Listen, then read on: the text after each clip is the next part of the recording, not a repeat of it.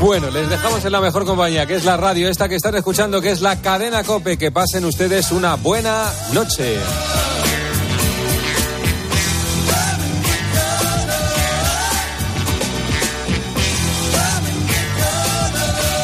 Escuchas Tiempo de Juego en Cope. Con José Luis Corrochano.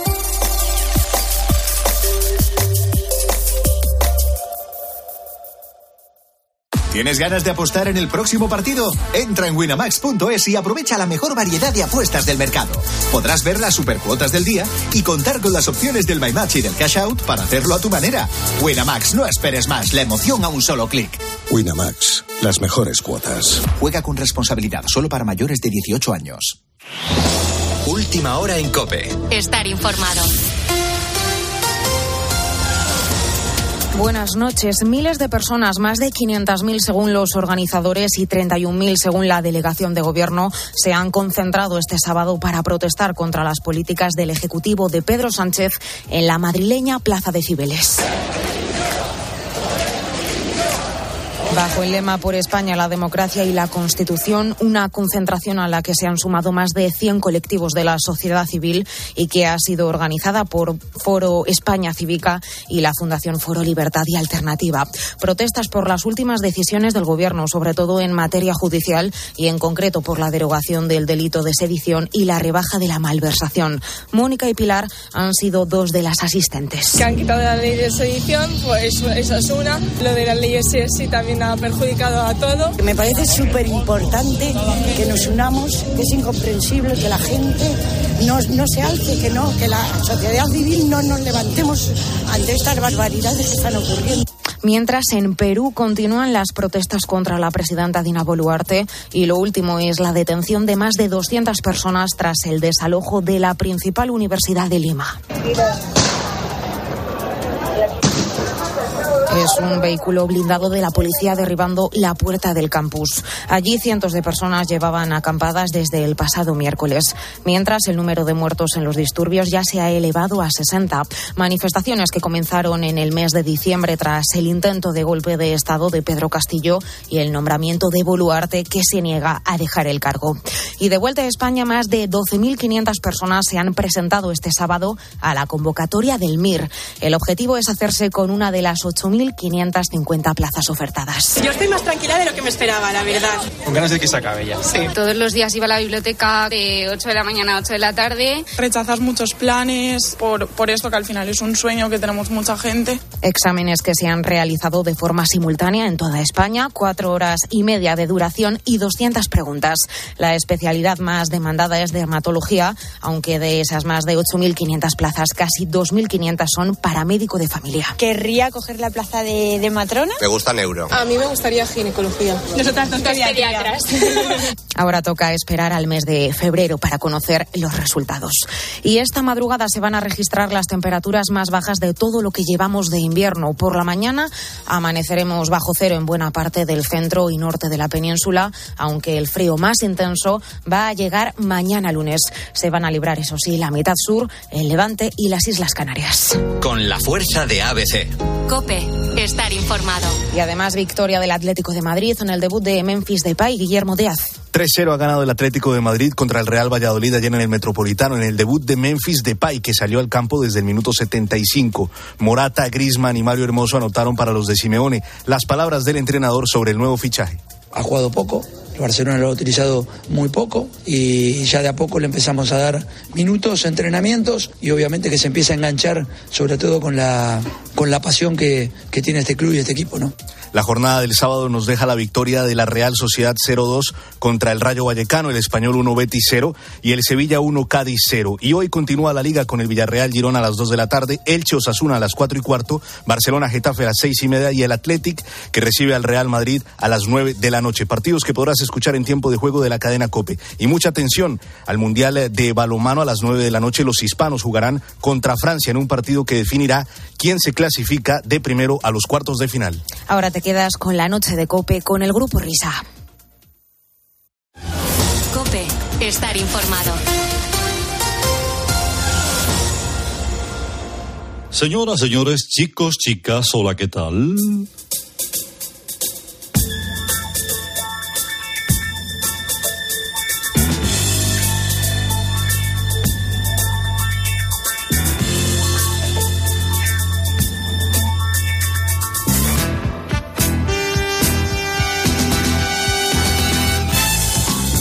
Nuevamente una semana más, sean bienvenidos a estos minutos de radio que elaboramos con tanta dedicación y con tanto denuedo llamado Radio Carlitos, edición Starlux.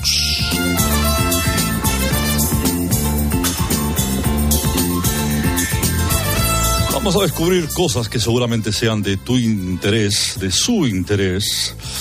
Y vamos a coger el testigo de la semana pasada, porque si recuerdan, eh, hablábamos de artistas que, que usaron la música para forrarse y no dedicándole mucho tiempo y esfuerzo que digamos. Poníamos el foco en Michael McDonald y en B.B. King, que grabaron un disco y cada uno formó una empresa de comida rápida, McDonald's y Burger King. Muchos notaron el filón e hicieron lo mismo, como por ejemplo el cantante que les presento a continuación. No es que grabara un disco, no. Solo grabó una canción en toda su vida y además fue éxito. Nunca pensó grabar nada. Con 20 años se metió en un estudio, dio el pelotazo y fundó una compañía de chocolatinas que lleva su nombre. Su nombre es Bruno Mars. Yo, yo, macaron, yeah, macaron, no, chacarón, chacarón, chacarón, chacarón.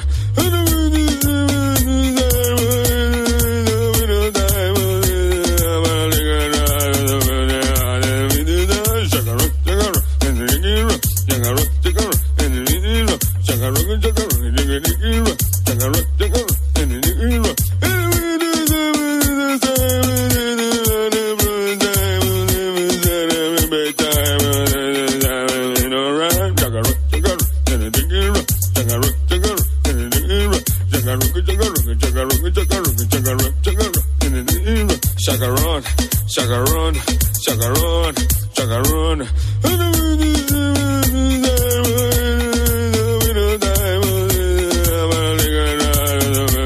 Negarán ustedes la virtuosidad de este artista que lamentablemente decidió eh, parar, parar y dedicarse a eh, su sueño y no seguir en el mundo de la música. Pero, ojo porque hay más, porque una amiga suya hizo exactamente lo mismo.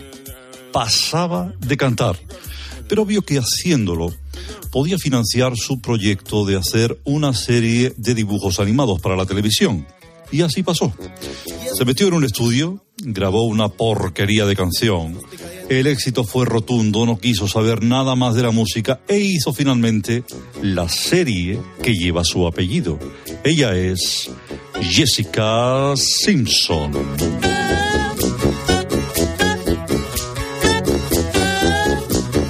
She was more like a beauty queen a movie.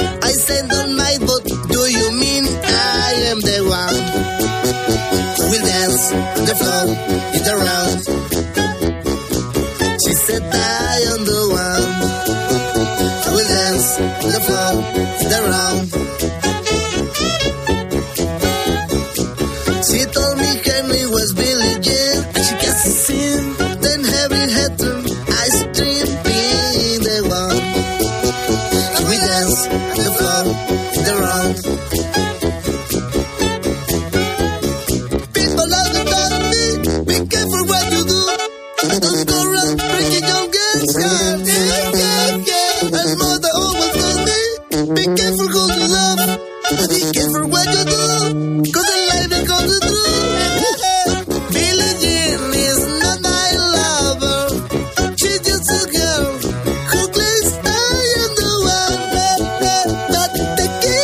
Jessica Simpson, maravillosa.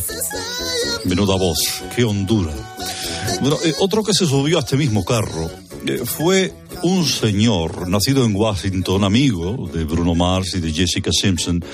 Eh, los bancos le negaban el crédito para una idea textil que tenía en la cabeza y que revolucionaría el mundo de la moda, sobre todo la femenina.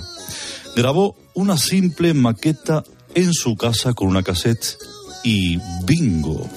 Se hinchó a ganar dinero y no quiso saber nada más de la música. Su polaina de cuero de tela, de una sola pieza, fue un éxito mundial. La prenda llevaría para siempre su apellido. Hablamos, cómo no, de Kenny Leggins. Bienvenidas al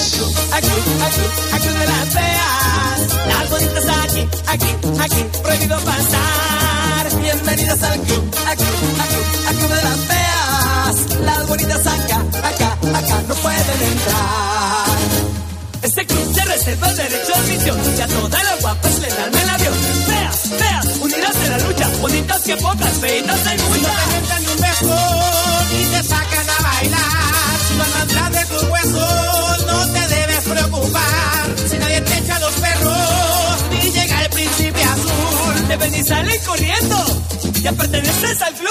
Bienvenidas al club, al club, al club, al club de las feas. Este Carlitos que el Kenny Loggins después de Togan, ¿no? Debe ser. Es que eh, no, eh, él no hizo nada con Top Gun, ¿eh? porque solamente Ah, no. hizo este, esta maqueta. El de Top Gun era Kenny Loggins. eh, Ah. Fue eh, alguien que quiso imitar a Kenny Leggins, que Ah, tuvo un éxito, Leggins. como digo, rotundo. Ah, perfecto. Esto es como cuando el teléfono se compraba, ¿no? Que era Panasonic y luego era Panasonic. Esto es, esto Muy bien. Oye, como le ha cambiado la voz aquí a Jessica Simpson, ¿eh? Se le ha puesto una voz de que Manolo Cabeza Volar, un thriller soberbio, un Virgin, vamos. Mira, mira, mira. Qué banda, qué banda tan buena.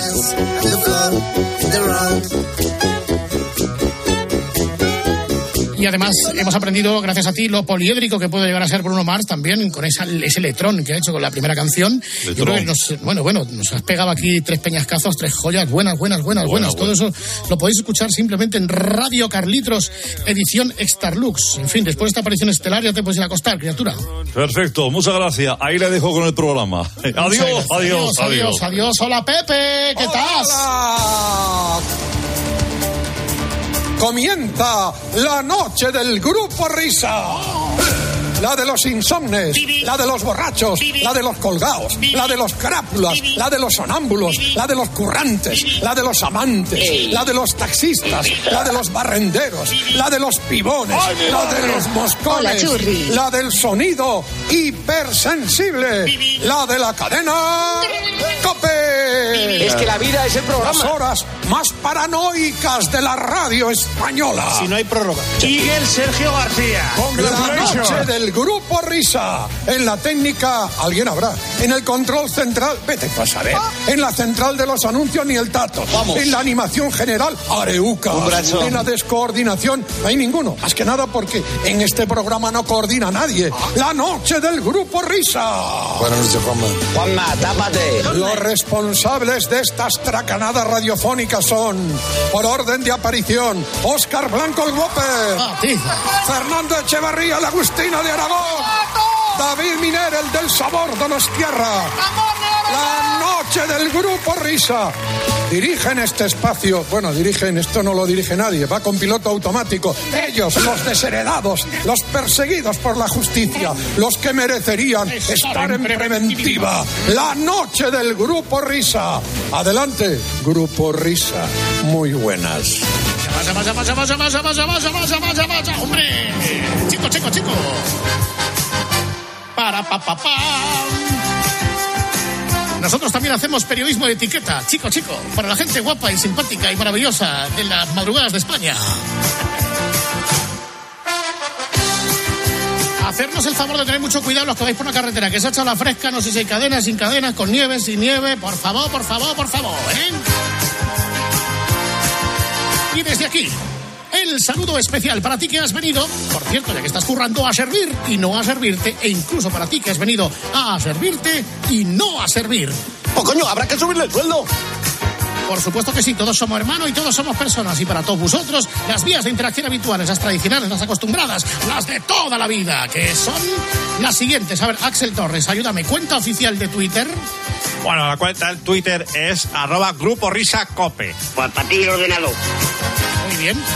Vamos ahora, Axel, a por el correo electrónico. Grupo risa arroba cope punto es. Pues para ti el ordenador. Va viendo el catarro, ¿no? Bien. Bueno, vamos mejorando. Muy bien.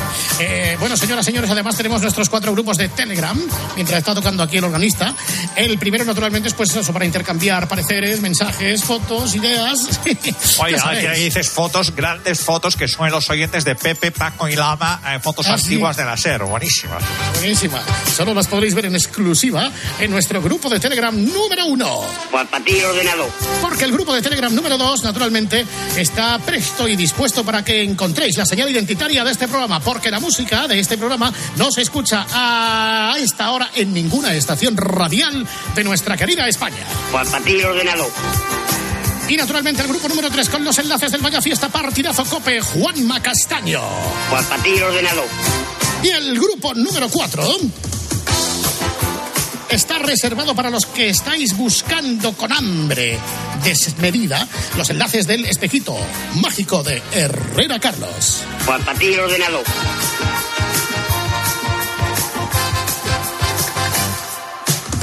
Bueno, pues distinguido público, vamos a empezar.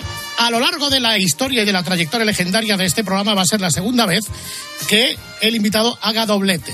El primero fue Roberto Gómez y este va a ser el segundo. Eh, no sé, se nos debieron quedar muchas anécdotas y bueno, vamos a comprobarlo ahora mismo, a ver si nos da tiempo a contar todo. Va, empezamos ya después de este importante mensaje. Hacemos un descanso mínimo en el camino y continuamos. Grupo Risa. La noche. Cope. Estar informado. ¿Te apetece pasar un buen rato? Aupa Uriarte. Aupa Herrera. La respiración de fuego se pone de moda. Es una de las técnicas de yoga y ayuda a combatir el estrés. Sí, señor. Y el escuatro. A las 10 de la mañana en la radio no encontrarás nada mejor que la divertida mirada de Carlos Herrera y John Uriarte en la hora de los fósforos.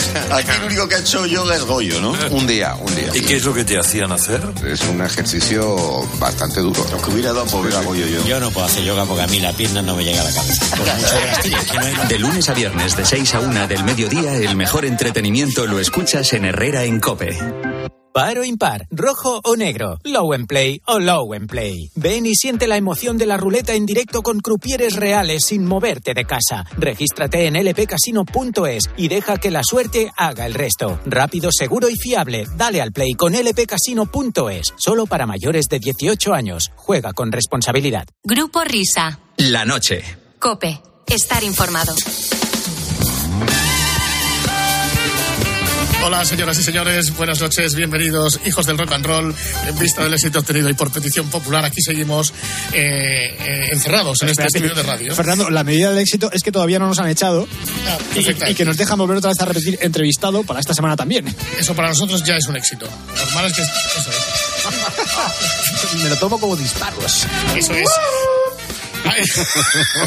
Venga, preséntalo. Señoras y señores, vuelve con nosotros el pulpo. Hola, ¿Pero pulpo. qué queréis? ¿Qué queréis ahora? ¿Qué queréis ahora?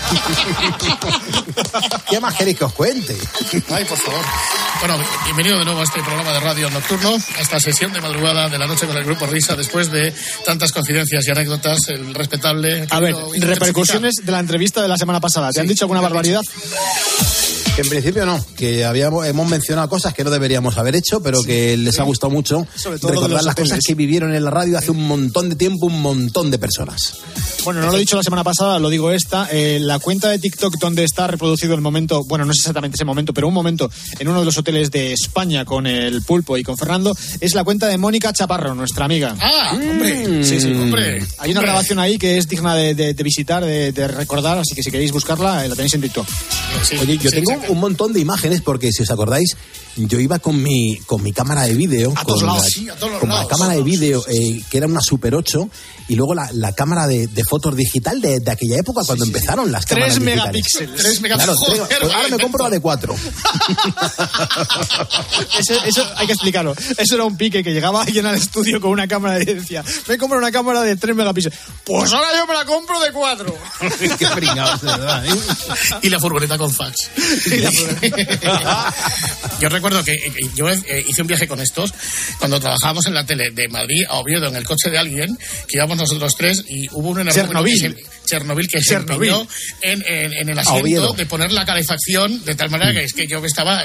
A ver, es que vamos a, vamos a contar las cosas bien. Fernando tiene alergia al calor. Entonces, en Sí, pleno sí. invierno, cuando todos deseamos estar súper calentitos y súper confortables, Fernando, en cuanto se le pasa un grado de su temperatura de confort, automáticamente empieza a ponerse muy nervioso. Y vamos en un coche con asientos calefactados, que ahora parece una cosa muy habitual, pero en aquella época para nosotros era una auténtica novedad.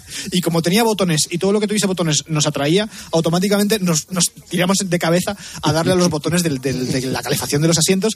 Y eh, Carlos, el pulpo, le puso la calefacción a Fernando 300 grados. a 300 grados. Y nosotros tan pichis. el- No, digo, en esto es una mierda. y yo, macho, yo poniendo a parir el coche este, digo, vaya Y entonces, mierda de coche. Fernando, cuando ya no sabe dónde meterse, empieza a saltar encima del asiento gritando ¡Ah, Chernobyl! ¡Chernobyl! ¡Chernobyl! Chernobyl. Sí, sí, sí, sí. Yo creo que eso fue un, un viaje que hicimos entre Madrid y Oviedo, porque salíamos de grabar en Telecinco y, Sí, y un coche nos tuvimos que, que pirar rápidamente hacia Oviedo para hacer el show de la jungla. Sí, sí, sí. Y claro, ese viaje fue antológico en cuanto al calor, ¿eh, Fer? Además No, es no, que no, no, no. recuerdo que, que en Oviedo llegamos a un sitio con una acústica horrorosa que tenía una rever tremenda. Tenía retardo. Tenía retardo, sí, sí, sí, La prueba de sonido fue un auténtico desastre porque aquello sonaba fatal, pero bueno, es que estábamos en un punto que a nosotros nos daba exactamente igual. Lo que queríamos era pasárnoslo Desde luego, bien. Desde luego. Yo me acuerdo que llegamos, eh, el coche llega directamente, eh, yo no me pude ni cambiar, nos estaba esperando una unidad móvil de, la- de Telecinco allí y nos bajamos y ya nos ponemos a grabar la pieza que luego se emitiría en Telecinco en la tele y que luego teníamos que grabar otra dentro del propio eh, pabellón donde estaba todo lleno de, jungleros y puñaleros. Telecinco, Sí, sí. Tenemos que tocar el tema Telecinco, no nos queda más remedio. El- Eh, eh, hay que decir Sí, que por para favor. nosotros el concepto puñalero es, es el fan tipo John Lennon, Mark David Chapman. Un fan que es capaz de, por su fanatismo, de, de acabar con tu vida. Es verdad. Ese es el puñalero. Y hay otra cosa que quería contar, ya que estamos hablando de la tele, y el otro día se nos pasó, pero hay que mencionar la lotería. La lotería, sí. El mío, mío, que la culpa, la culpa la tuvo el otro, pero bueno. eh, ¿Cómo fue aquello? Eh, Yo mm, para mí fue algo muy divertido, o sea, el Sí, simular que, que me había tocado el, el gordo de, de Navidad estando presente en el eh, mm, salón de loterías, pues, pues la verdad que, que me resultó muy divertido, pero ya luego cuando entras en materia, cuando te preparas, cuando tienes que ponerte en situación, cuando viene un coche de producción de Telecinco, te recoge en casa, te ponen el micrófono oculto. miedo, ¿eh? Hombre, ya empiezas a acojonarte, efectivamente, te va entrando un poco el, el canguelo. Pero mm, ya mm, llegas allí, te acreditas como una persona normal y corriente, no un medio de comunicación. Una persona normal. Claro, tienes allí un cámara de televisión esperándote, pero que hace como que no te conoce. El otro igual, mm, te sientas ahí entre el público, empiezas a llamar la atención para que los medios de comunicación se den cuenta que hay una persona que no es del todo normal. Y, y- claro, Las anchoas, las anchoas. Claro, Las anchoas. entonces la- la- me acuerdo que venía la gente y, y, claro, van, van buscando, en esto se llama los recursos, ¿no? Van buscando recursos, ¿no? Para luego ambientar los documentales y los reportajes que, que ellos emiten en antena o en, o en la tele y, y directamente pues se acercaron a mí porque yo estaba dando el callo, porque en el sentido que me ponía a gritar, me comportaba de una manera extraña, eh, me Errática. acercaba Claro, me- cogía un, un papel y se lo pasaba al objetivo de las cámaras de los fotógrafos, eh, simulando que esto yo sabía que me iba a dar suerte.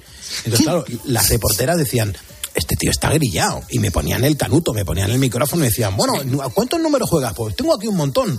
¿Dónde los has comprado? Pues los he comprado uno en Madrid, otro en Málaga, uno en Almería. Hermano. Digo, pero claro, yo sé, yo sé que me va a tocar. Entonces, claro, eh, cuando yo digo, yo sé que me- me va a tocar, ¿Me va la, chica, la reportera, mm, sonríe mucho porque dice, "Buah, y este da un, lanzado, ¿no? ¿Por qué sabes que te va a tocar? Digo, porque he estado haciendo lo que Rapel nos ha recomendado, que es tomar dos anchoas en ayunas y no beber agua durante toda la mañana. Y dice, "Buah", ya me pone una cara como diciendo, madre mía, qué chaval, venga, hasta luego, hasta luego. cuando sale el número, cuando sale ese 56.169... Y se acuerda. Se acuerda Y se- número, hombre, ¿eh? que se acuerda. Y, y yo me levanto y empiezo a gritar, mío, mío, mío, mío, mío. Y, y- y- y ella se acerca y dice, han sido las anchoas, ha sido por las anchoas. Y esa frase se quedó ahí para la posteridad. ¿eh? Ojo, que eso fue eh, la promoción de un programa de televisión que íbamos a empezar eh, días más tarde o semanas más tarde en Telecinco, el infame Vuelta y Vuelta. un programa del que tenemos un recuerdo espectacular, sobre todo por lo bien que nos lo pasábamos cuando teníamos que la ir a, tele, a ¿eh? grabar en la tele. ¿eh? Sí, sí, sí, que sí. tenían que ir a buscarnos el departamento de producción a Fernando y a mí. Yo no sé si tú estabas también, Carlos, en aquellos Estamos momentos. comiendo donuts. en la- Estábamos comiendo donuts siempre en la Sí, cafetería de, de, claro de que allí, sí, de Telecinco. que eran los donuts que, que venían sin estar empaquetados, que estaban en una cajita A de granel. cartón sin tapar y nos comíamos cuatro o cinco donuts directamente, ¿verdad? Bob? Bueno, sí, bueno, pero acabamos los donos de la caja. Y, y- Es que incluso- pedíamos la caja ya Sí, directamente. sí, teníamos la caja entera. Y algún día que nos tocó comer allí, en el, en el comedor, Comedor. de, de Telecinco, no sé si te acordarás, Pulpo, que después de comer, ¿qué programa echaban en la tarde en Telecinco? No me acuerdo. Eh, de la Campos. no, no, no, no. sé si estaba la Campo, no sé quién estaba. Sí, creo que, estaba viene- la Campos. Vienen unas 30 señoras a ver el programa de no sé qué y estaban por ahí. ¿Y por dónde vamos? Y vamos este y yo. Ustedes vengan por aquí, señora. Y vamos Sí. con las señoras. Ah, ¿Y dónde las metisteis? Y las metimos en un plató de, de médico de, familia. ¿o No, no, sé? de médico de familia. O de médico de familia. Y ahí se quedaron las. Sí, sí, Aquí, además aquí, esperen aquí. Llegamos allí arrasando, porque yo recuerdo que vi el piano y dije, este es el piano de, de Sí, Nacho el Martín. tin, Y nos, y nos pusimos a tocar el piano de allí. Tendríamos que haberles apagado la luz. Esperen aquí que les vamos a dar luego una sorpresa. Sí, sí, sí, sí. Sí, pero era un buen pelotón de, de señoras. La mayoría eran señoras, yo creo que eran señoras casi todas, que venían a ver el programa de, de tal, de la tarde el que había, que ahora no recuerdo exactamente cuál era, pero ahí se quedaron en el ca- plató del médico de familia y luego ya pues, con posterioridad, pues no sé qué pasó. Os tenéis que hacer a la idea de que realmente las bromas que nosotros hacíamos por la radio no eran mm, sino el reflejo de las bromas que nosotros hacíamos de normal. Es Claro, entre nosotros. no- nosotros ya nos comportábamos así, no era una cosa impostada para el programa de radio. O sea, Eh, Eso está muy bien petardos- que lo digas, Whopper, porque mucha gente se piensa que las cosas que sucedían en la jungla era algo guionizado que teníamos que interpretar, Uy, sí, teníamos guion- que hacer. que guionizado, sabíamos ni escribir. No, no, no, es que no, No sabíamos ni guion ni nada, es que éramos tal cual. O sea, la, la suerte fue juntarnos un, un grupo de personas que entre nosotros nos llevábamos muy bien y que además teníamos una química lo suficiente como para, como para saber hacer estas cosas y encima aguantarnos también entre nosotros. Porque eh, hubo épocas de, de ponernos duros, ¿eh? En plan de a ver quién hace más gorda. Desde luego. Hombre, yo creo que ahí coincidimos. eh, todos teníamos muchas cosas en común. Eh, La radio, el la, la pasión por la radio, el cariño sí. y el respeto por la radio. Y luego la música y, y- y la, la juventud que teníamos, eh, la inocencia. Y sobre todo que nos sentíamos muy protegidos en el sentido de, de que cuanto más naturales fuésemos, más íbamos a funcionar. La semana pasada mencionamos lo de los petardos, pero al final no Sí, concretamos el tema. Los petardos era que, que- que Carlos se compraba esos petarditos que se meten entre los cigarros y todo el mundo que fumaba en el programa, que además Carlos, eso es una cosa que lo del tabaco siempre lo ha llevado fatal, a todo el mundo nos metía petardos. Yo la verdad es que me llevé pocos, pero el que más se los llevó fue Fernandito. Y Fernanda y, Ro- y Rosana. Y Romay. Y Romay. Romay. Es verdad. Y Romay. Entonces encendían el cigarro y automáticamente petardazo. Además, intentaba hacerlo coincidir para que sonase en directo. Sí, Co- sí, cosa sí, que sí. de vez en cuando Sí, le salía y le salía muy bien. O sea, eso queda... Por favor, ¿alguien me puede responder a la pregunta de ¿eso es normal? No, no, no, ¿Es no. normal que en un programa de radio donde te escuchan muchísimas miles de personas, eh, alguien se encienda un cigarro en la época en la que se podía fumar en los estudios y que haya un pringao y que le haya puesto que no era un petardo? Porque A yo ponía... tres o cuatro. No, y seis o siete. Entonces, porque luego, luego yo aprendí en que el, el cigarrillo, dándome bastante asco el tabaco, a día de hoy me sigue dando el mismo asco el tabaco, pero yo me acuerdo que los vaciaba, sac- sacaba el, el- lo que es el tabaco dentro del, del, del cigarrillo, lo ponían en, en la mesa ¿eh? Y, claro, y, y lo mezclaba con, con, el pet- con los petardos. Entonces, había veces que es que no era un petardazo, es que era una traca. Pero No, escucha, pero sobre todo eso que trascienda la idea de que eso lo hacíamos fuera de la antena y que cuando pasaba en la antena no era porque estuviese preparado, sino porque era una, una consecuencia de lo que estábamos haciendo el resto del día. No, y aparte, igual podía ser un banco de pruebas entre nosotros para cuando viniera alguien importante hacérselo también. y entonces, hay una frase, o que la inmortalizó, el, eh, para que os hagáis cómo, cómo era esto, el gran Antonio Herrero. Antonio Herrero un día se asoma al estudio, se queda y dice, amigos, esto que hacéis aquí ni es trabajar ni es nada. Ni es nada. es. Antonio que venía al estudio a robarnos A comida, robar, y- y- porque sí. hay que recordar que nosotros dejábamos pasar a los oyentes al programa de radio y había gente que venía el desde muy lejos, pero venía pues con, con comida, porque nosotros éramos unos absolutos muertos de hambre. Unos orcos unos brutales. orcos tremendos y entonces aparecían con platos regionales, con empanadas, con Morcilla, pimientos de empanada, piquillo, vinos. eh, y el Max, sobre todo el Almax, era muy importante hombre. en aquella época, Por todos supuesto. con problemas de estómago, pero decía que aparecía Antonio y Antonio lo que venía era cogernos la comida que nos traían los. Claro. Yo me he preguntado siempre, Antonio Herrero, estando en el estudio principal de la cadena COPE, nosotros en uno chiquitito haciendo cadena 100, ¿cómo se enteraba de lo que estábamos comiendo en ese Por el momento en la antena? Por el- ¿Por qué? Por el olor, ¿verdad? Se lo diría Yo me acuerdo el día que trajeron marmitaco, el tío se ¿Ah, sí? llevó do- dos tajadas. Sí, sí, sí, se llevó dos tajadas y encima me acuerdo que cogió un trozo que era un solomillaco importante de, del atún, que, que, que yo me di cuenta, ¿eh? Se llevó lo bueno, ¿no? No, no, no, escuchar, que es que era una hora de comer, que era las 10 de la mañana, a las 11, y ahí había vino de todo. Yo no tra- traía una be- bebida de no sé qué, la- la- las empanadas de Paula Vázquez. eh, los- Ay, las, la- las mitiquísimas empanadas de sí. Paula Vázquez, es verdad. Sí, con sí, aquello de sí, que era gallega que tenía que traer algo de su tierra. Claro. Pero escucha, volviendo al, al, al, al bocata de Lorca que le hiciste al jefe, ¿de, de qué era el bocata? Cuéntanos, porque yo. Y, y- y de lo que hizo con él. Bueno, lo, lo que hizo con él fue lo siguiente. eh, eh, el programa comenzaba a las 6 de la mañana, era un programa que hacíamos en directo, en, esta- en este caso en el Hotel Amaltea. Eh, la emisora pues llevaba mucha gente al, al propio hotel para que viese el, el comienzo del programa. Y, y, bueno, pues claro, a, las, a eso de las cinco y media, seis menos cuarto, nos tomábamos un café y había veces que mm, picábamos un, un pinchito, un croissant o algo, y otras veces pues nos apetecía más un bocata. Me acuerdo que había dos bandejas en ese momento en, en uno de los salones mm, adjuntos al, al recinto donde teníamos que hacer el programa. Y en uno estaban las bandejitas con los trocitos de pan y en el otro había una bandejita mediana pues con muchas filas de diferentes embutidos. Y ya entra y dice, ¿qué pasa, chicos? ¿Ya estáis preparados? Digo, aquí estamos, aquí, con el café y tal. Él coge un trocito de pan, se lo abre directamente, se lo abre en dos y coge una de las lonchas de salami, así, desde arriba abajo, hace y se lo pone en el pan. Coge una loncha de queso, en la, en la fila de las del queso, y hace Se y monta- seis se lonchitas monta de queso se lo monta. Y luego las- la, la fila de chorizo también se la pone en el bocata. Joder.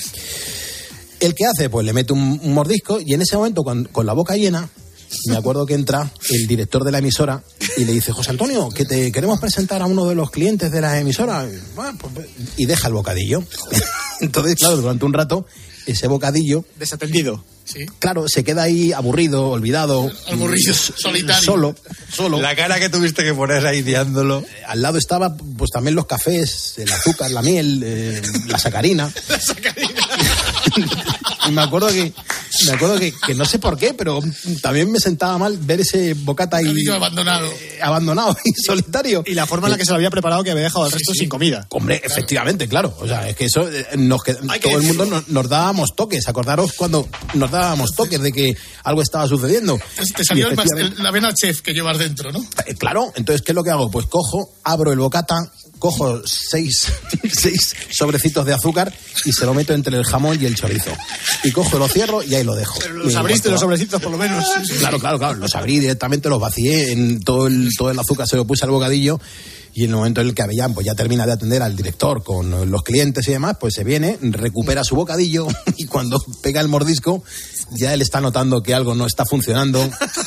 Nos mira y estábamos todos como usted gilipollas, partiéndonos de risa y coge el bocadillo y ¡bumba! lo lanza contra la pared.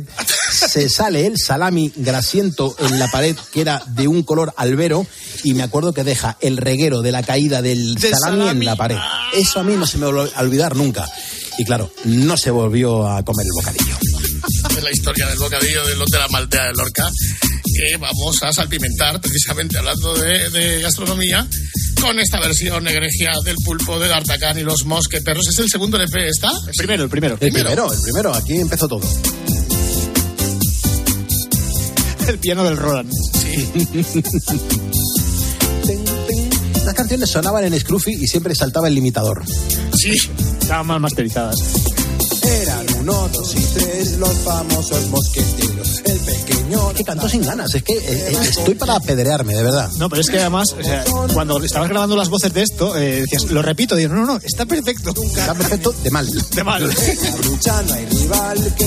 La semana pasada estabas comentando, Fernando, los atentados que hacíamos a la gente de- del sector de la hostelería. Y ahora que has nombrado lo, de- lo del Scruffy, hay que contar lo del restaurante chino al que solíamos acudir justo antes o durante la jornada del Scruffy, jornada de discoteca. Al de, ¿cómo se llamaba aquel? De, ¿Cómo se Joder, sí, el- sí, ¿cuál es? El, el nombre no lo feliz recuerdo. o- El chino feliz. Chino Pues el feliz. chino feliz en la calle Fernández de los Ríos. Sí, ese, ese, ese. Bueno, pues esa gente estaba tan cansada ya de vernos que cuando llegábamos allí, además es que solía parecer Fernando y el pulpo eh, agarrados del brazo y uno de los dos con un megáfono a pedir mesa. pidiendo mesa, por favor, por favor, por favor. Y salía el chino corriendo. baje la voz, baje la voz, baje la voz. Baje voz, baje voz, baje voz, baje cuando llegábamos, y cuando llegábamos Carlos y yo, los primeros, automáticamente el, el del chino preguntaba, ¿y chico ciego dónde está? Y decía, decía Fernando, decía el pulpo, está aparcando, está aparcando el coche. Uno, dos y tres, los pan. Bueno, yo creo que a- aquel restaurante hubo una noche que además Fernando y yo teníamos un bolo, teníamos que subir a pinchar a Valdemorillo y nos dio ah, por ir a cenar allí con, con nuestras respectivas y yo creo que ya nos tenían tanta manía que nos dieron algo en mal Algo nos estado. dieron. A propósito. Pelagra, ¿eh? Pelagra después. Eh, después, no, no, Pelagra no, es que tuvimos que suspender el bolo. O sea, automáticamente no pudimos eh, subir hasta, hasta Valdemorillo porque nos íbamos por la, por la pata abajo. ¿En serio? Ahí, Sí, sí, sí, sí. Ya no volvimos más al sitio ese. Sí, sí, sí. Qué que lo hicieron a propósito. Yo Bueno, descubrí no sé si dónde estaban los, los interruptores de la luz de, de- de los salones, eh, que eso eran dos salones contiguos que estaban eh, pues diáfanamente eh, el Salón Dragón marcha. y el Salón Eh, Pekín. Y, y co- y- y coge los apagaba y, y no les cuadraba nada. Eran unos comportamientos que no iban mucho con lo que la gente normalmente iba a hacer en un restaurante. Claro, sí, sí, y sobre todo lo del licor de tornillos, ¿no? Cuando le pedías al final, por favor, me trae licor de tornillos y la china, que la, la Licor de tornillos, es verdad. Lo único que quería era servirnos bien, se iba a preguntar a la cocina a ver si tenían licor licor, de de tornillos o qué era licor de tornillos. Que digo yo, estaba por ahí Carlos Goñi. Hola, Carlos, ¿qué tal? ¿Qué tal, amigos? ¿Cómo estáis? Buenas noches. Buenas noches, ¿qué tal, hombre? ¿Qué tal, Carlitos Tocayo? Qué, qué grandes, qué grandes mañanas de radio, qué grandes tardes, qué grandes noches. ¿Cuántos conciertos, cuántos vuelos juntos? Qué grandes versiones de mis canciones hacías. De tus pequeñas canciones, me De acuerdo, mis Carlos, cuando pequeñas canciones. sí, apareciste por el sí. fax ahí, que estabas co- como un oyente ahí, uno, un oyente más en, en la Sí, jungla. Sí, sí, bueno, yo siempre, siempre me ha gustado la radio, siempre me ha gustado la música, siempre me ha gustado los grandes comunicadores como tú. Eh, y claro, descubrir que además de ser un gran locutor, eres un gran cantante, un gran versionista. Eh, pues eso, versionador. eh, bueno, versionista, versionador, versionovientes. Ahora mismo el Ministerio de Igualdad acepta cualquier tipo de declinación, Whopper. Bien, eh, yo, yo no sé si, si te animas a cantar conmigo alguno de nuestros grandes clásicos, Carlos. Beso no importa morir. Yo creo que esta fue la primera que cantaste, ¿eh, Carlos? O un vaso de whisky. Fue un vaso de whisky. Sí, ¿no? ¿Y cómo se llama la de vaso de whisky? Porque, Eh, claro, el trozo de tu piel, ¿no? El trozo de tu piel. Te llamas Un vaso tú- de whisky, se llama decías vaso de un- whisky. Decías un vaso de whiskas o algo así. Sí, había, había veces que sí, claro. Sí, sí, sí. Tu frase, Goñi, del pulpo, ¿cómo era? Era, Gracias por engrandecer mis pequeñas Mis canciones. pequeñas canciones. O sea, qué mítico. Sí, sí, siempre, O sea, siempre, sí. siempre. Igual que otros artistas, no se lo tomaba Carlos igual ni de coña. Quiero decir, eh, eh, lo grande de Carlos es que se tomaba las cosas del pulpo como tenía que tomárselas. O sea, no, no, se, no se indignaba porque le destrozase las canciones. Ya, ya. Me acuerdo la niña Pastori que, que no soportaba en absoluto que yo tocara las palmas. ¿En serio? Normal. Sí. Al tiempo. Pero yo creo que, de, de todas formas, el top de todo esto, ¿cómo se llama este chaval canario, el cantautor este que... que- Pedro Guerra. Pedro Guerra... era- oye, oye, el que- Pedro Guerra se lo tomaba muy, muy mal el hecho de que el pulpo estuviese con él eh, acompañándole en las canciones. Y además es que se le notaba, de esto que dices tú, joder, es que está poniendo unas caras. Sí, pero ¿cuál- ¿cómo fue el programa ese de Reus, pulpo? Tú no fuiste a esa, a esa gira porque estabas enfermo, me parece. Claro, Claro, la semana catalana que tú estabas malito, Fer. Sí, sí, sí, sí. Mm, eh, Uno de los invitados en fue mm, Pedro Guerra y, y no entendió en absoluto cuando cantaba que yo me pusiese a su lado con la flauta. Mm, Porque e- él lo que no sabía es qué iba a hacer con la flauta. Si iba a tocar la flauta o le iba a dar un flautazo en la cabeza. No, pero aparte cuando empezaba a sonar la flauta, obviamente fuera de lugar y fuera de sitio y desafinada y de todo, pues el tío se pensaba que le estabas como, no sé, como, como saboteando a propósito o algo Sí, así. menospreciando o algo así. Sí, puede ser, puede que, no- ser. que no era parte del espectáculo, sino que lo estabas haciendo un poco como, como que particularmente a él había que fastidiarle algo, y no es así. Ya. O sea, se lo hacía a todo el mundo. O sea, se lo hiciste a Kenny G, no se lo vas a hacer a Pedro Guerra. Hombre, claro, Ya, os he jodido. O sea, vamos a ver. Sí, pero ahora, ahora ya que somos mayorcitos, ta- también hay que entenderlo. O sea, que lo que han aguantado los artistas muchas veces. Bueno, y lo hemos aguantado nosotros también a los artistas, ¿eh? O sea, es que hay, hay artistas que, yo qué sé, igual no son muy oyentes de radio. Yo tengo una entrevista en el medio X y tal, y resulta que va a una entrevista para que uno le toque la flauta, para que otro le rompa una canción y para que luego le diga. Le pongan un pulpo- el pulpo le pregunta: Hola, le quiero hacer la siguiente pregunta, tú siempre hablas así y, la pregunta era una gilipollez que se quedamos. ¿Quién te escribía las preguntas, ¿Quién te Carlos? No, hombre, yo tenía un, pregunta tenía sobre tenía su un- último un equipo disco de, de guionistas. 24 personas trabajando en el programa. Había una, una respuesta que daba Fernando que era buenísima cuando salíamos a hacer los programas fuera y la gente se acercaba a nosotros y nos preguntaba las interioridades del programa y, y preguntaba ¿cuánta gente trabaja en la radio? Y Fernando decía la mitad. Mira, mira, mira. Y en la puerta de mi casa voy a poner un petardo para reírme del que venga a pedir el aguinaldo. Pues si voy a dar a todo el que pide noche, Está demasiado bien cantado esto. ¿eh? tener. ¿Está bien cantado esto? Sí, sí, demasiado bien. ¿En serio? Ahí estábamos todos los orcos, ¿eh? Que Estudios Oasis.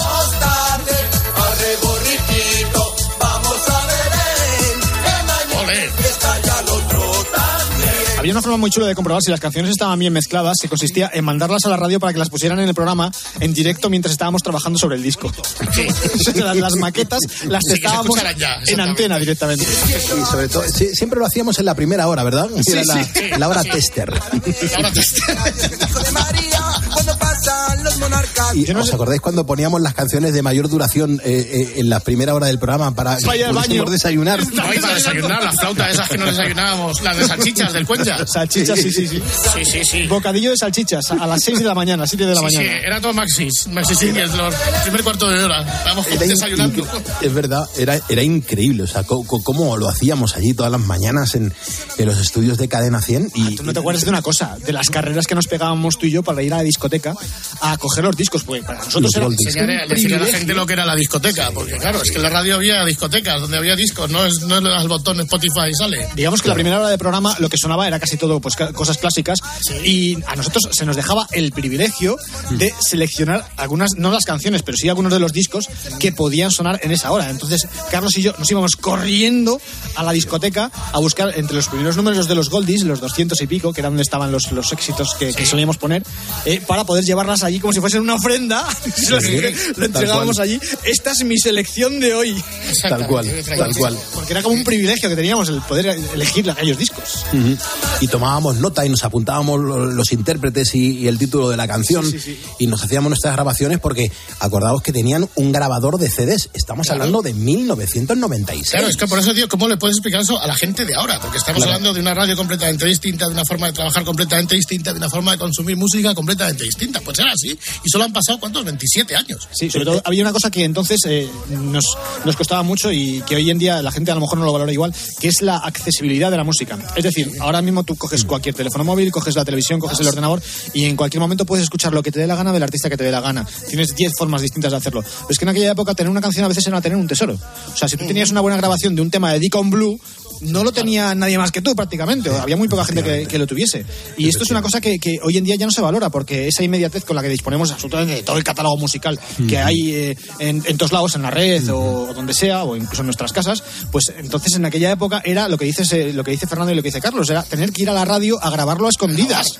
Sí, sí. Había domingos que, que no trabajábamos eh, en antena, pero yo me he pasado domingos metidos en el, en el estudio pequeñito que había enfrente al estudio de producción La de, de Cadena 100, donde estaba el Marantz, que era un grabador de CDs que, que en la época valía un millón de pelas, hoy seis mil y pico euros, donde te hacías un paquetito, de, te llevabas un paquetito de discos y te hacías una selección con esas canciones que más te gustaban y tenías un recopilatorio que te habías grabado tú en la radio. Eso era, radio, que eso era increíble. Y además de canciones que generalmente no las podías encontrar en ningún otro sitio porque solamente las tenían en la radio. Y lo que costaban aquellos discos vírgenes que costaban una pasta, y, y como te equivocases con una pista, el error se quedaba ya para los restos, porque aquellos Es verdad. discos se grababan en tiempo real. O sea, como que si estuvieses grabando de una casete a otra casete, pues lo mismo. Lo que pasa es que no se podía borrar y si te equivocabas, te comías el, el error. Oye, escúchame una cosa, eh, Pulpo. Una vez que recorrimos palacios de deportes todas las semanas enteros, llenos, hasta rebosar, discotecas hasta arriba, que el, nuestro show, acuérdate que era el show del gordo gato y el trastornado, que íbamos por las noches a discotecas, palacios de deportes, eh, gente esperándote en los hoteles, los faxes, los teléfonos.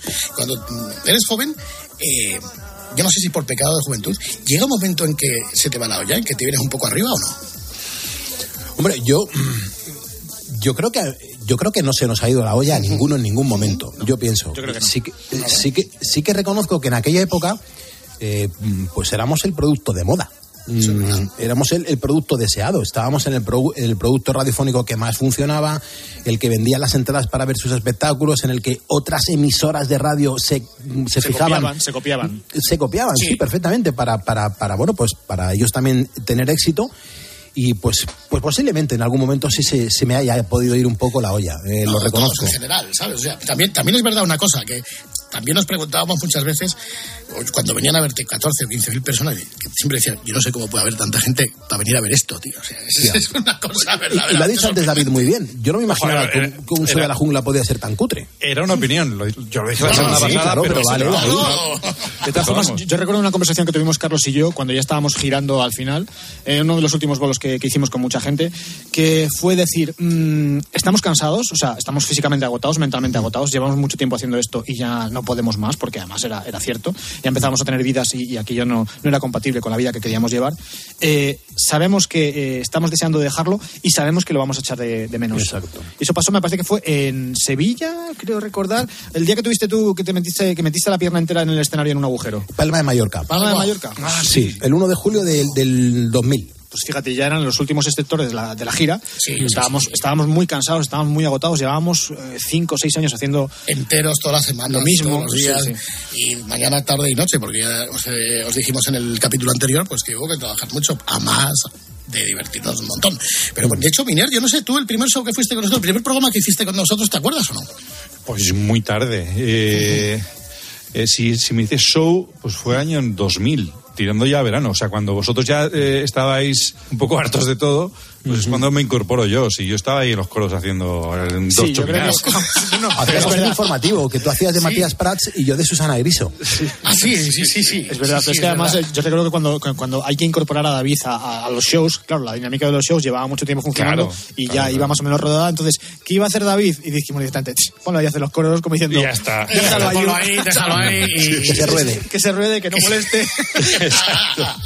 No, pero era, la, era la- la época en la que estaban eh, King Yorka, Tete Delgado. O sea, fue, fue esa el época Mojino. para aquellos que lo vieron. Mojino. Antes, sí, sí, sí. Y Bueno, y, claro, y poquito. ¿Tú, David, no, no llegaste a coincidir con Patricia? Sí, creo que sí, sí, yo creo que sí, sí, sí, sí. coincidí con ella, pero muy poquito, ¿eh? Yo creo que cuando David llegó a Madrid, Patricia estaba ya en labores de producción y después fue sustituida por, por Inés, Inés Ramírez.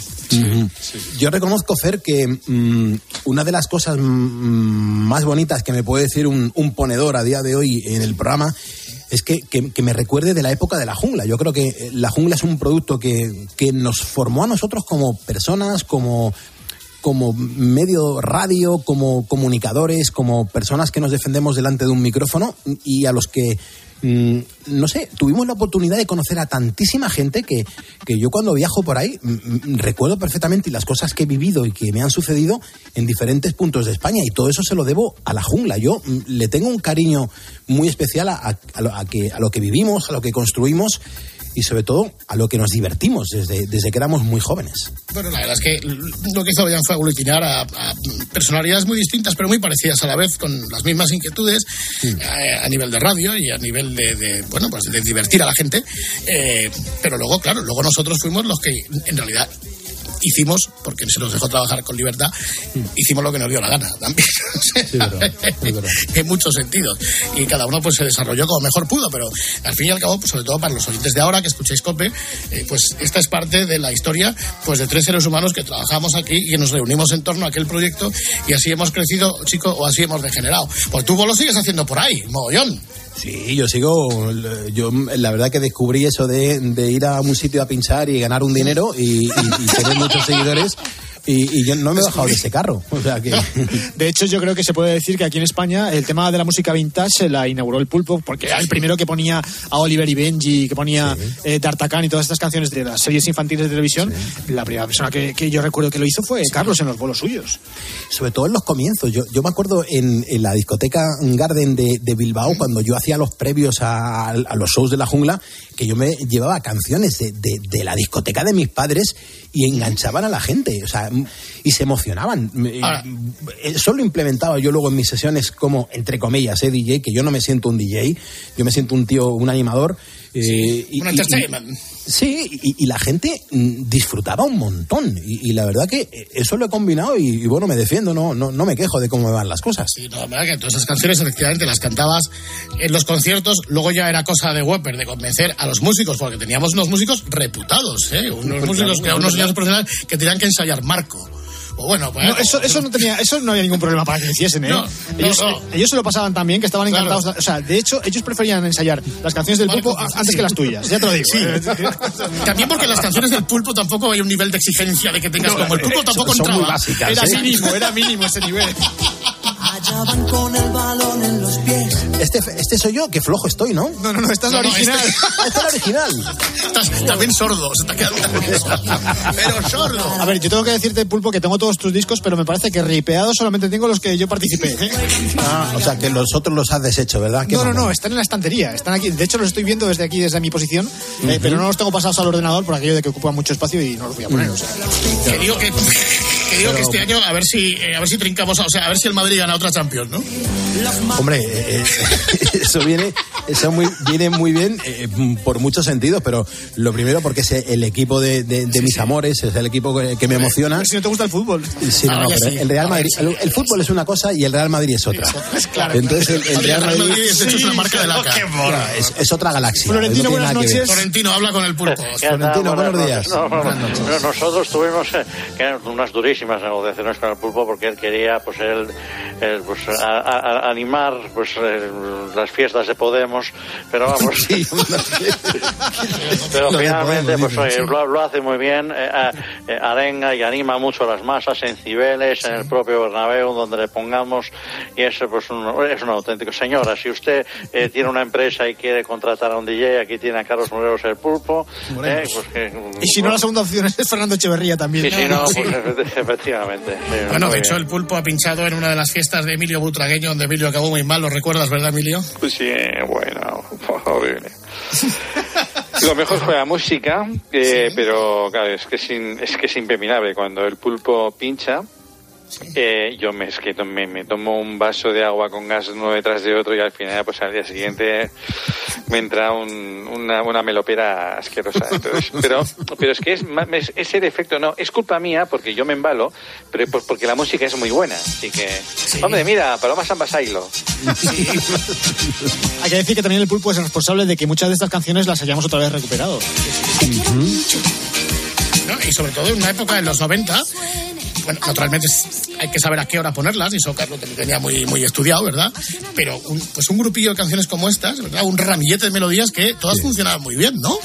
Sí, mm, bueno, era un poco acoplarlas a cuando uno creía que, que le iba bien a la gente y, y se iba a enganchar o, o no se iban a enganchar, pero eh, siempre aceptábamos con la selección musical.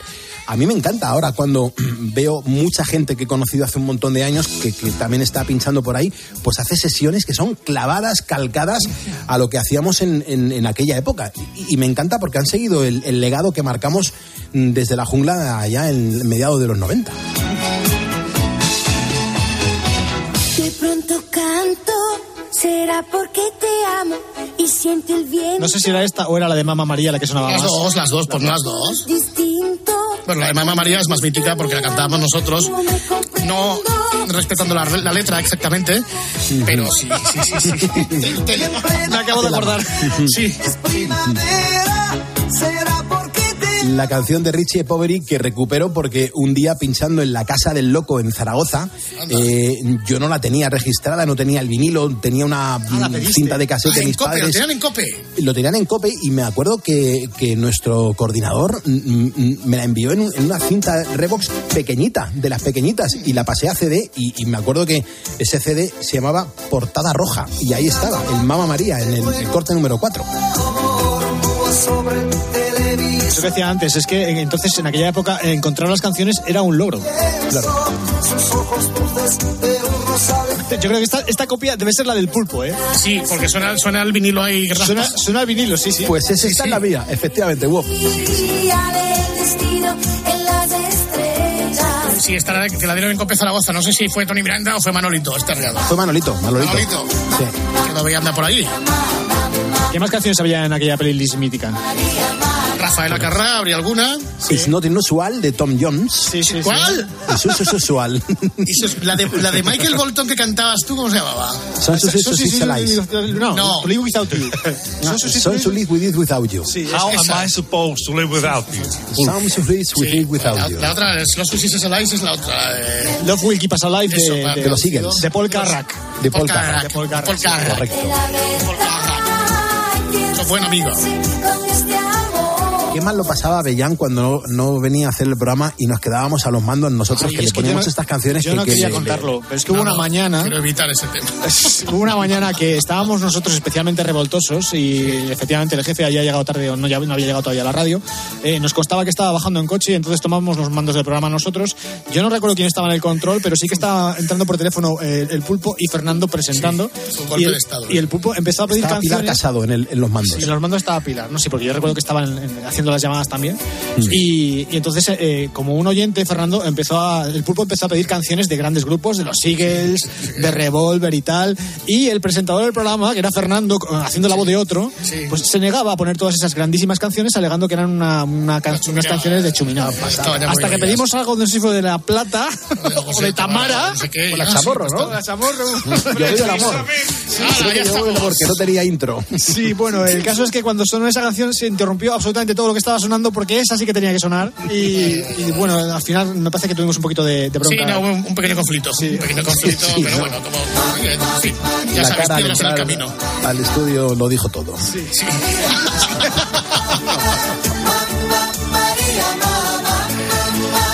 Ay, señor, señor. Pues aquí estamos ahora haciendo las madrugadas de España, ¿verdad que sí, Pulpo? ¿Cuándo has, has descubierto, verdad? Que las madrugadas de España hay mucha gente que trabaja y hace cosas, ¿verdad? Pensábamos que había menos. No, no, hay muchísima gente y muchísima gente que, que necesita tener programas y necesita tener entretenimiento, que eh, gente que ya está harta de la televisión y se da cuenta que en la radio hay cosas bastante interesantes que, que te entretienen y que te hacen sentir bien. Y eso es lo que tratamos de hacer aquí en la cadena COPE, entre semana y en el fin de semana. O sea que tenemos esa responsabilidad, chicos. Si hay algo del programa de por las mañanas que quieres llevarte contigo hasta los restos, eh, ¿qué sería?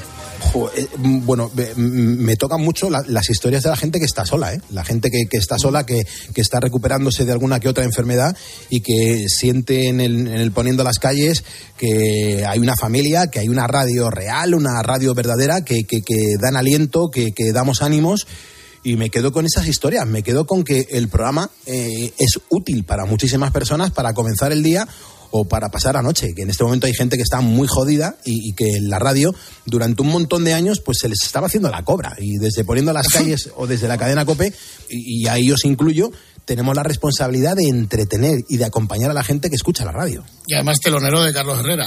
Bueno, pues imagínate, o sea, y que Carlos Herrera pues valore lo que se hace en la madrugada de, de COPE. Espera, Y- vamos a repetir el saludo del pulpo a Herrera, tu miner, para hacer el saludo entusiasmado de Herrera cuando le da paso por los mañanas el pulpo. Venga, dale, pulpo. Venga, Dale, o ¿qué sea, pasó? Vale. Sí, sí. Eh, las calles están prácticamente puestas. Llegamos a las 6 de la mañana, comienza Herrera en Cope, pero tenemos a Carlos Herrera un ratito para nosotros. Herrera, Carlos, buenos días. Qué maravilla. Qué, qué ilusión. ¿Cómo, cómo se nota que eres el, el comunicador más querido en España, verdad? Esto es, esto es. es que, pero Carlos, muestra un poco de alegría, que trabajas en la radio. No, sí, estoy alegre, estoy, estoy aquí preparando las cosas. ¿Por dónde empezamos hoy, Pulpo? ¿Te has preparado ya el programa o no? Eh, eh, casi, casi. Eh, ¿Alguna sugerencia por dónde arrancar, por dónde debería tirar? Sánchez no, no dimite. Ya, vale, ¿alguna cosa más? No. Bueno, pues que están saliendo. es que, es que es así todos los días, ¿eh? Es así todos los días. Y su- los amigos de Herrera le dicen, vaya buenos días que le das al pulpo cada, cada jornada, ¿eh? Dice, ¿qué quieres que le diga? Gracias, Carlitos, otra vez. ¿eh? Bueno, ahora sí, A gracias vosotros. Carlos Moreno, el pulpo, eh, que ha estado, iba a decir, poniendo las calles con... Bueno, pues me es igual. O sea, Pues es que el fin de semana se ponen también, ¿no? Sí. Hombre, claro, por supuesto. horas también. Eso es un Sí, non-stop. Y aquí estamos los, los- los guerrilleros, ¿eh? Los que de 4 a 6 de la mañana, vosotros en el sábado también estáis aquí con También. poniendo calles. Pues nada, amigo Herrera, como decía Antonio Herrero, Hasta la próxima. Hasta luego. Gracias, amiga. Un abrazo, chao, chao. Next day gone. Sometimes you bend, sometimes you stand, sometimes you turn your back to the wind. There's a world outside every darkened door where blues won't haunt you anymore. Where the brave are free and lovers soar. Come ride with me to the distant shore. We won't hesitate to break down the garden gate. There's not much time left today. Life is a highway.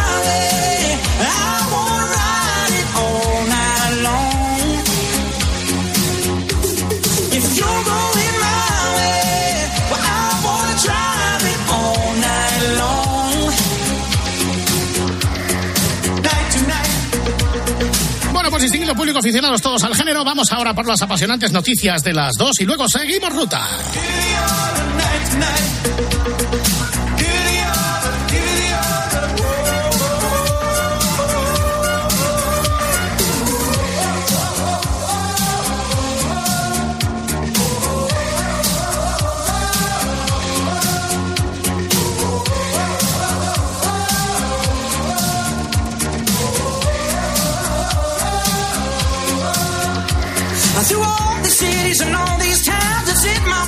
It's around.